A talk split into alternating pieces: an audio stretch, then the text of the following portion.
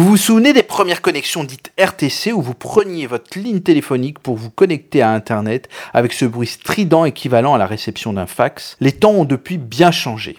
Plus besoin de bloquer la ligne, vous ne vous connectez plus à Internet, mais Internet est juste partout, partout autour de vous. Avec les réseaux sans fil, qui soient en Wi-Fi ou cellulaire, en Edge, en 3G, 4G ou 5G, la vitesse via la fibre ou la 5G est devenue telle que plus rien ne semble arrêter les innovations. Néanmoins, le 26 août 2022, vers 2h du matin, heure de Paris, un tweet d'Elon Musk que je qualifierais presque d'historique a été publié. Il dit en substance, la V2 de Starlink sera lancée l'année prochaine et permettra de transmettre directement au téléphone mobile, éliminant les zones mortes dans le monde entier. Il précise dans un second tweet quelques minutes plus tard, la vitesse de téléchargement sera de 2 à 4 mégabits par zone cellulaire, donc cela fonctionnera très bien pour les SMS et les appels vocaux, mais pas pour d'autres applications nécessitant une bande passante élevée comme le streaming ou les appels vidéo. Vous pensez que j'exagère un petit peu sur le côté historique? Peut-être. Mais n'avez-vous pas été dans une maison, une forêt, en pleine mer, ou je ne sais où, en France ou à l'étranger, et ne pas être joignable alors que c'était peut-être important de le rester? Ces tweets d'Elon Musk indiquent qu'en étant abonné sur le réseau par satellite qu'il a créé, Starlink,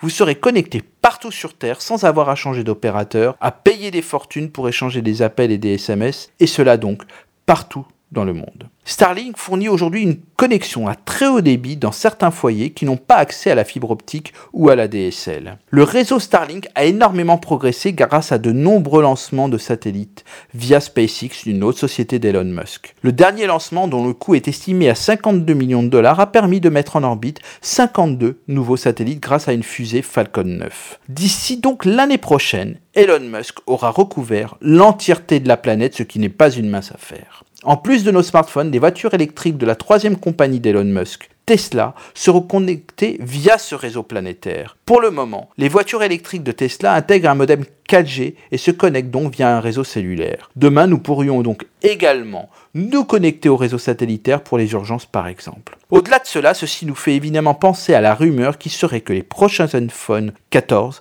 qui seront annoncés ce mercredi 7 septembre, auront la possibilité d'envoyer et de recevoir des données via satellite. Avec cette innovation, cette rumeur va prendre du poids et permettre ainsi à tout le monde d'avoir la planète entière comme terrain de jeu. À la semaine prochaine.